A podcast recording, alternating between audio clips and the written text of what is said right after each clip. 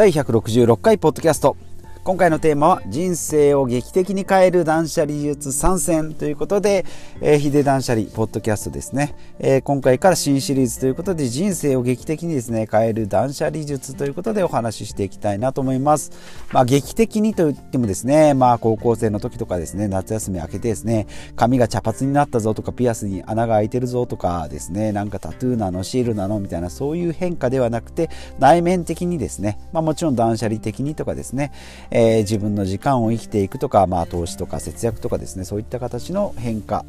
にしていきたいなということでお話ししていきたいと思います。で私ですね、えーと、43歳サラリーマンですけれどももともとですね部屋はぐちゃぐちゃ。でお金もですね、まあ、パチンコだスロットだ麻雀だですね、えー一定散財した挙句ですね、まあ、えー、普通のサラリーマンではお金が足りないなとか、えー、思ったところでですね、お金の勉強を始めて、おやおやと、会社員っていうのはお金がたまらない仕組みになってるんださらに仕組みの中でえ生きててもたまらないからって言って増やそうとしてパチンコ行ってギャンブルして、えー、無駄な時間にテレビやビデオ、えー、ゲームですね、え、スマホとかに時間を使って、え時間もないお金もないですね。でやることはいっぱい。で物もいっぱいっていうような習慣になってきたということで、まあ、それをですね少しずつ改善して、えまあ普段の生活でいうとですね1ヶ月100時間ぐらい、改善できたあ実績もありますし、え断捨離もできました。クローゼットもすっきりしてますし体重もですね、えー、すっきりしまして筋トレなんかでですね、えー、ボディメイクもしっかりできてるんじゃないかなというふうに、えー、思っております。で今回ですねじゃあ何をやっていくの？ということで3つですねお話ししていきたいなと思います。で1つ目ですねクローゼットですね。いわゆるミニマリストと言われる方みたいなクローゼットですね。すっきりクローゼットにしましょうよ。で2つ目ですね人間関係ですね。まあこれ断捨離と関係あるのと思うかもしれないんですけどもまあ無駄な付き合いとかですね。あと承認欲求。こんな時計したぞとかこんな車買ったぞとかってえー、こんなブランドの服持ってるぜとかっていうことですね。まあそういうのにとらわれない生き方。で、3つ目っていうのはマインドですね。まあ自己成長ですね。えー、それからまあお金とかですね、ビジネス、まあ自分の商品を持ったりですね、自分の発信力を高めたり、まあ知識をつけてですね、えー、賢く自分の時間を生きていこうということで、まあトータルのお話としましては、えー、物を捨ててですね、将来に役立つスキルを身につけて、え、自分の時間を生きていきましょうよということを、えーで、えー、ざっくりしたまとめになりますね。まあ、会社員で働くっていうと、まあ、家と車のローンですね。それから子供の教育費とかですね、まあ、趣味、えー、釣りとかゴルフとかあると思いますけども、そういうのに、まあ、えー、使っていく。で、余った時間、余ったお金をですね、貯金していくんですけども、これじゃあ全然、まあ、貯金なんてしてもですね、えー、全然増えないし、まあ、住宅ローンとか車とかですね、社会保険とかがあると、どんどんお金が、えー、貯めているようで貯まってないみたいですね。資産だと思ってた車とか家が資産じゃなくて負債ですよということですね。まあ、金持ち、貧乏、金持ち父さん、貧乏父さんのお話でも死ぬほど言われてますけれども、えー、これじゃお金、えー、たまらないラットレースに巻き込まれてますよということで、まあ、自分のために働きなさいよということですね。まあ、会社のために働くのが会社員とすればですね、えー、まあ、フリーランスの方とかですね、まあ、自分のビジネスを持ってる人っていうのは自分のために働く。自分の商品を作るために働くってことですね。じゃあ何をすればいいのってことで、まあ、自由を稼ぐために、まあ、お金を稼がないといけない。でお金を稼ぐには商品を持つってことですね、えー、まあ例えば不動産の物件だったり自分が発信する情報だったりですね、えー、そういったものを持たないといけない。じゃあそれを何か何から探すのかっていうことですね。じゃあそれに、えー、時間とお金を使ってえー、本を読んだりですね、えー、ビジネススクールに通ったり、まあ、YouTube とか今無料でいっぱい教,、えー、教育のコンテンツ情報収集するスキスキルというか手段がありますのでじゃあそれは何に使っていきましょうかっていうところで、えーお話ししていきたい。これはまあマインドのお話ですね。で、3本立てでいきたいと思います。で、今回はですね、まあ一番実践的なクローゼットっていうことでお話ししていきたいなと思います。まあクローゼットですね。えー、まあそれぞれのお部屋、ご自分のクローゼットがあるかと思います。まあ自分のクローゼットだとですね、断捨離してもですね、これあの、被害が限定的ですので苦しむのは自分だけで、えー、大丈夫ですのでまあいいんじゃないかな。一番やりやすいんじゃないかなと。これ例えばキッチンとかですね。なんか物置とかだと、え勝手にアルバム捨てないでよとか、えー、それからね食料品だったらお米やっぱりたっぷりないとって言って家族と揉めますんで、やっぱりですね、えー、クローゼットが自己完結、一人が完結できるので一番やりやすいんじゃないかなということですね。で、まあ人間というのは大体箱があるとですね、入れたくなる。で、パンパンにしたくなるですね。で、やっていくとクローゼットっていうのは大体100%にすぐなります。で、さらに120%ぐらいになってですね、えー、なんかホームセンターで衣装ケースを買ってきて物が増えたり、で、なんか物置にも置いてみたりですね。で、なんか買った靴の箱とかも置いてたりって言ってパンパンになります。で、これを片付けようとすると、うーっていう、しんどいっていう風になるんで、それまた収めます。で、収納術の本を読んでですね、今度圧縮してみたりとかですね、えー、なんかこう、効率のいい収納術で、えーできたらまたスペースが空くんで、まあ、そこで何か買う。セールだから買おうとか、えー、冬服が、えー、新しいのが欲しいから買おうとかってででまた着ない服が増えていくってことですね。じゃあどうすればいいのってことでまあ1年着ない服はもう捨てるってことですね。でまあ括弧条件付きでいくならまあも喪服ですね。えー、喪服とかまあはどっとった、まあ、人によってスーツとかですね。1年に1回ぐらい着るか着ないかっていう人はまあいいかと思いますけど。えー、それ以外のものはもう捨ててくださいってことですね。で、捨てるとですね、捨てる喜びっていうのが、あ、なんかいらなかったんだとかですね、あ、クローゼットがちょっと隙間ができたっていうと嬉しくなりますんで、まあ1個、買うなら1個捨てるっていうところを1つの条件に。で、やっていく。で、ちょっと慣れてくるとですね、1個買うと2個捨てる。って言ってですね、えー、で2個捨ててからでないと1個買わないぞっていうふうに、え、なってきますんでそうなってくるとですね、えー今日鼻が詰まってますんで声がちょっと違うかもしれないですけども。まあ2つか1つ買うことに対するハードルがかなり上がってくると、えー、捨てる喜びっていうのも増えるし買うハードルっていうのも高くなるっていうことで捨てやすくなるサイクルになってくるんじゃないかなというふうに、えー、思います。私もこの感じでですね、えー、徐々にクローゼットがすっきりしてってでハンガーもですね、え、今まではなんか適当にクリーニング屋のタグがついたような黒いプラスチックのハンガー使ってたんですけどもいいハンガーを、えー、20本ぐらい用意して、まあ、それに、えー、乗り切らないものっていうのはいらないんだなっていうふうに確認できるようになってますんで、えー、それそういうのはおすすめかなと思います。でまあ仕事着とかもあるんですけども結局2パターンぐらいですね回せば、えー、いいんじゃないかなというふうに思います。で私の場合あとですね、えー、まあ、ファブリーズを買うのがもうめんどくさいんでで洗濯ですねあんまりすると生地がすぐダメになってしまうんで冬とかですと、まあ、肌着はやっぱり洗わないといけないんですけどね。上の、まあ、上のシャツって言っても、まあ、カッターシャツだったらちょっと洗わないといけないかなと思うんですけど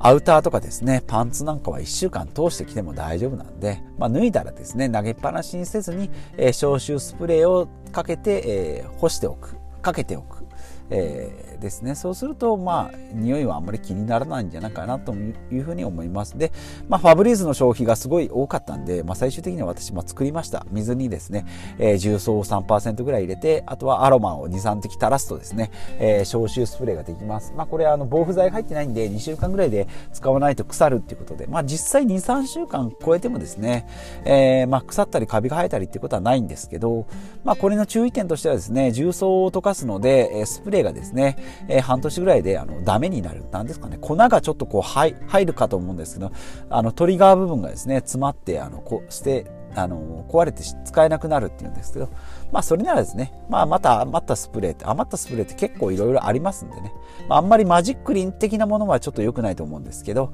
なんかこう別のスプレーとかですね、えー、あったら、まあ最悪100均でも売ってますので、まあこれでいいんじゃないかなと。だから洗濯はあんまりしないっていうことで、えー、服を、えー、傷めない。えー、で、えー、早く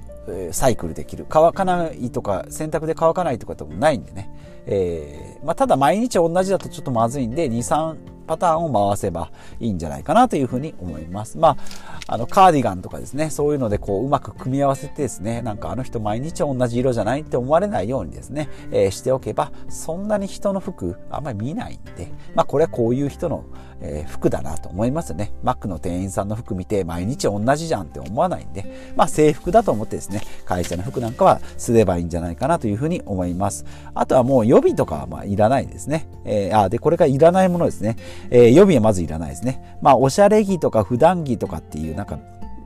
えっ、ー、と、場所別みたいなのもいらないですね。あと衣替えもいらないですね。冬服も夏服も全部、えー、クローゼットの中にしまうしまうようにしてください。体一つなんでね、それで十分大丈夫です。で、あとストックもいらないですし、まあ、洗濯も極力しないようにする。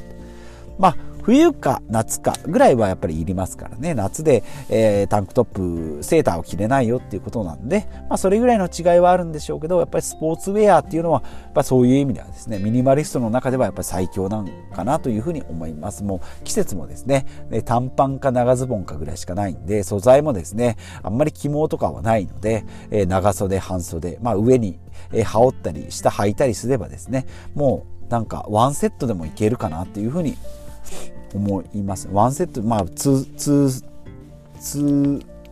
セットぐらいか。で回せるんじゃないかなというふうに思いますので、スポーツウェアに近づけていく。汎用性があるものですね。これはもう、なんかよそ行きで1回行ったら選択しないといけないとかっていうのはめんどくさいんで、そうじゃなくてですね、まあ、仕事着でも普段着でも着れるようなものっていうのを、えー、買っておくっていうのがいいんじゃないかなというふうに、えー、思います。で、まあ、断捨離してですね、クローゼットがすっきりしていったら、まあ、これからですね、えー、人間関係とか、あとはまあ、ライフスタイル、えー、自分の、将来像とかっていうのも見ていければいいのかなというふうに、えー、思います。まあ、一番はですね、えー、まあ、クローゼットもそうなんですけど、必要、必要量を知るっていうことですね。なくても平気っていうところを、えー、見つけていけばいいのかなと思います。まあ、靴下なんかですね、まあ、出張とかで、えー、マックス10足ぐらいあったのかな、靴下あですけど、今は3足ぐらいで、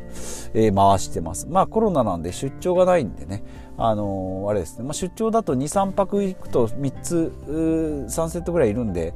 まあそれだと5セットぐらいいるかなと思うんですけどねパンツも靴下も今は3パターンで、えー、3パターンというか3枚で回しておりますね。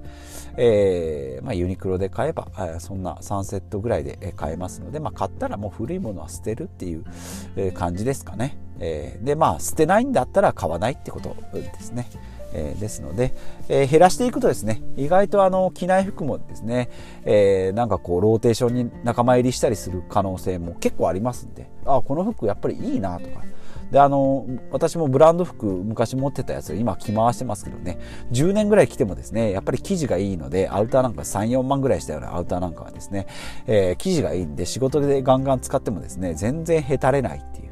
でまあもともとファブリーズとあの消臭スプレーもつけ使ってるんで、えー、洗濯もあんまりしないしもうクリーニングもはっきり言って出さないですね。よくあの買ったシャツとかクリーニング出してる人まあ一人暮らしだとですね、まあ、洗濯とかもあるんであれなんですけどね。買ったシャツもですね、えー、まあ、ノンアイロンのものを買えばいいかなと思います。私も、えーと、昔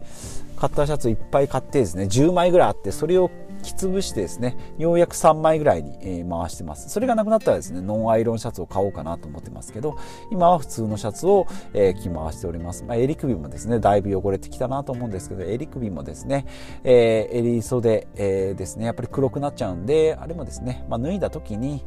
まあ専用のジェルみたいなのもありますけど、まあ、帰ったら大体お風呂入りますので、その時にですね、えー、体と一緒にですね、ゴシゴシ石鹸で洗えばですね、えー、その後洗濯で、洗濯機で洗えば、えー、十分落ちるんじゃないかなと思います。つけ置き洗いもしなくてもいいでしょうし、ね、もうなんならあの、その襟袖を洗ったシャツごとですね、そのシャツで体を洗うぐらいの勢いでですね、えー、やっていったり、あとまあ、あの、お風呂のブラシとかですね、靴を洗うブラシですね、あの、その襟袖をゴシゴシゴシゴシ洗ってで、え洗濯すればですねえかなり綺麗になるんじゃないかなというふうに、え思います。まあ、襟袖、えー、あたりはですね、ちょっと弱いんで、破れるかもしれないんですけど、破れた時はですね、替え時ですね。シャツなんて結構毎日着てても2、3年ぐらいですかね。早くても2、3年じゃないですよね。下手したら5年ぐらい持ちますので、えー、まあ、そんな感じで減らしていきましょうってことですね。まあ、減らすと本当あのーね、ミニマリストの方あよくあのアップされてますけどね。クローゼットが黒い服が3着ぐらいみたいな。ああいう生活いいですよね。やっぱり。あの悩まなくていいっていうのがやっぱりいいですし、探さなくてもいい、片付けなくてもいいっていうのがあるので、えー、かなりおすすめなんじゃないかなと思います。私もまだまだ発展途上の、えー、途中の段階なんでですね、こういった発信しかできないんですけども、まあ、最終の断捨離が完成した暁にはですね、それをまあ自慢してですね、3着で、まあ、まあ、あんまりじゃ、えー、と自慢するとですね、えー、なんかちょっとこう、心的に病んでるっていうふうに思われるかもしれないんで、その辺はほどほどにですね、えー、まあ、理解される人だけに発信できるようなツール、ツイッターとかですね、えー、でやっていった方がいいのかなと。まあ、クローゼットなんてあんまり見せる機会、普段ないんでね、えー、いいかなというふうに思います。えー、ということですね、えー、今回は、え、人生を劇的に変える、え、習慣、え、断捨離術参戦の第1弾ということで、え、クローゼットのミニマムですね、ミニマリスト。えというテーマで、え、クローゼットのえー、ミニマリストというテーマでお話ししていきた、えー、していきましたということですね。えー、こんな感じで拙いトークですけれども、え次回以降もですね、えこの断捨離のテーマにお話ししていきたいなと思います。ではまた次回お会いしましょう。